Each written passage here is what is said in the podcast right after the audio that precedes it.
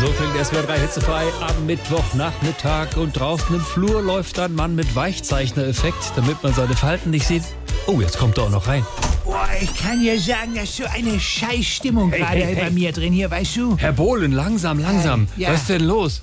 Ähm, hast du es nicht mitbekommen, hier DSDS, ne, die haben mich wieder reingeholt, ja, fürs halbe Geld, ja. Ja. Und jetzt haben sie gesagt, das ist jetzt die letzte Staffel, sie werden jetzt auch aufhören damit, da bin ich schon wieder raus. Naja, aber noch 20 Ausgaben, da kann man doch mal Schluss machen. Warum eigentlich? Ja, warum? Ja, weil wir jetzt 20 Mal gesucht haben und keinen einzigen Superstar gefunden haben. Die Sendung geht jetzt zum ZDF zu Aktenzeichen XY. Hast du das? Ja, habe ich. Aber Sie, Herr Bohlen, sind doch ein Superstar. Haha, weißt du, was mich am meisten ankotzt? Nein, nein. Ich hab einen Beruf und meine Berufsmama heißt Laila.